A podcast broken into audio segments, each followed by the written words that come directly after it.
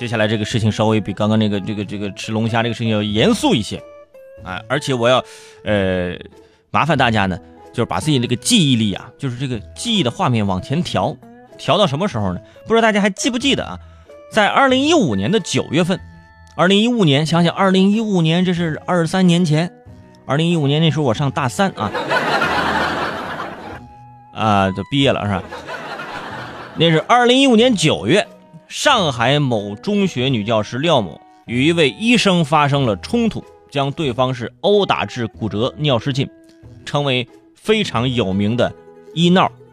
二零一六年十月，这个廖某呢想申报落户上海，遭到网友的举报，最终自愿撤销落户申请。最近，上海高级教师资格评审公示，这名女教师又被眼尖的网友在名单当中给揪出来了。很多人表示，打断医生的鼻梁骨还打致尿失禁这么严重的程度，怎么能当高级教师呢？一五年九月打了医生，后面一六年十月因为这个事儿，呃，在上海落户落不了，呃，现在呢凭这个高级教师的这个职称啊，现在就被眼尖的网友就开始指责啊。估计这位女教师心里也明白了啊，网友的眼睛不仅是雪亮的，还是记仇的啊？怎么能够隐瞒自己的行踪呢？只要你名字没换啊，你始终你是这个隐瞒不了啊。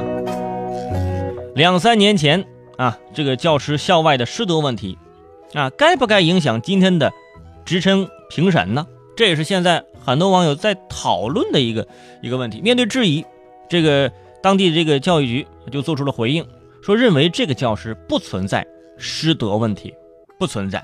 说到这儿呢，我就突然想起来前几天一个事儿，就是一个这个老师啊，就拦这个高铁门啊，拦这个高铁门说让自己老公上车啊，来抓紧时间来不及上车，就呃，结果自己现在啊就是很后悔，一方面是罚款两千元，全国出名，还有就是目前已经停职在家了啊，这个教师的这个工作已经没有了。如果按照高铁拦门的这个老师的这个这个最后的这个现在这个境遇来说啊，那还是。存在师德问题，还是有影响的。校外的一些这个自己所作所为啊，对自己这个职业还是有影响。不过两年多过去了，我们常说呀，时间能够磨平这个棱角，但如果是一根刺，而且扎入人心，世上最坚硬的这个磨刀石都给你磨不平。对孩子说啊，要试错啊；对他人说，我们要说要容错。但对于教师，大家可能还是。不能够容忍原则性的大错。专家还表示说，这个教师道德成长需要一个过程，应该给予其自我改正和提高的机会。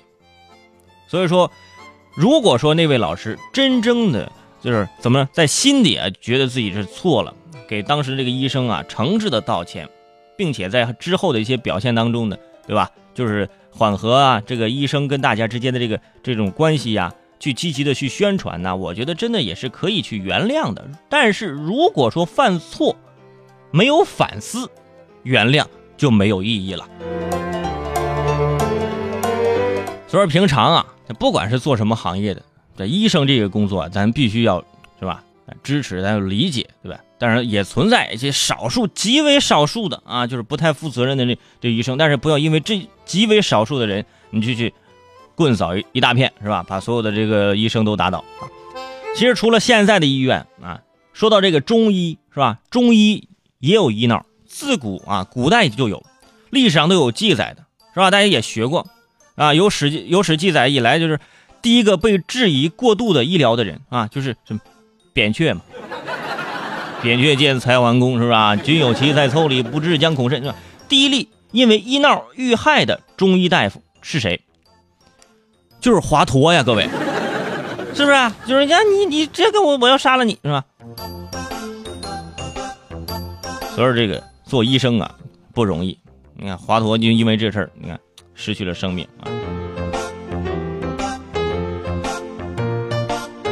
我估计啊，这个这个老师当年打这医生啊，可能是因为什么呢？受这个宫廷剧看多了。在古代你就看那宫廷剧啊，这个太医宣太医。